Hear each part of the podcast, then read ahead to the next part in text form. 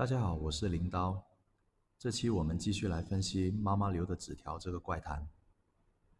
上一期我们说到，床底是安全的，衣柜是危险的，正规字体是相对安全的，斜体是相对危险的，红色深浅代表了污染的程度。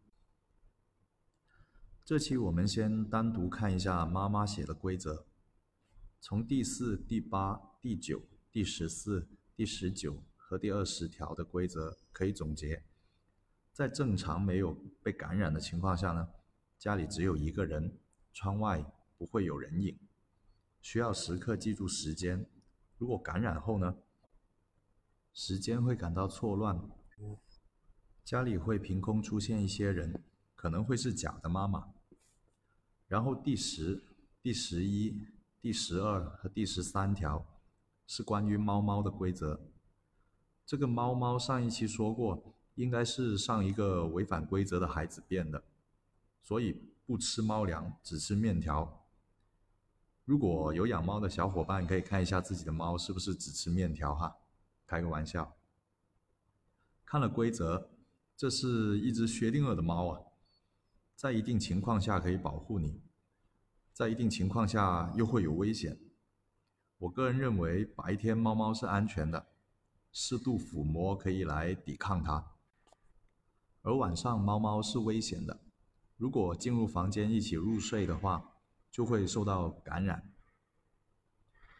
接下来看一下第十六条、第十七条，有镜子这个物品出现，为了说明看镜子超过三十分钟就会被感染，那我们可不可以大胆猜测一下？它其实就是存在在镜子里面呢。接下来我们回过头看一下第二、第三、第五、第六条规则，都是关于邻居的。我认为邻居是一个中立的角色。如果正常的情况下看到是正常的大叔，被感染后看到就会是诡异的大叔。这个邻居呢，更像是来做交易的。如果开门给他的时候，给的是红色毛线团，那么自身的感染就会变得更加严重。那给什么可以净化这个感染呢？从第一条分析，家里面应该没有什么其他东西可以给了，应该就是冰箱里的食物。邻居如果拿到食物之后，就能净化自身的感染，从而得到帮助。最后我们看第二十一条，之前说过斜体是危险的。很可能是他为了诱导我们呢写下来的，而红色的斜体显得更加危险。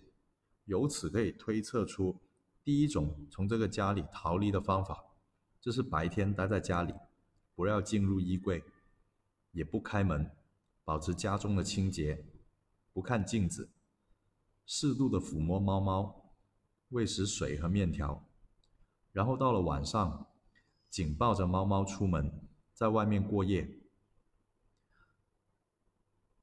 好了，我们这期先讲到这里，后续我们将展开分析猫猫面条中的纸条和门口的便签。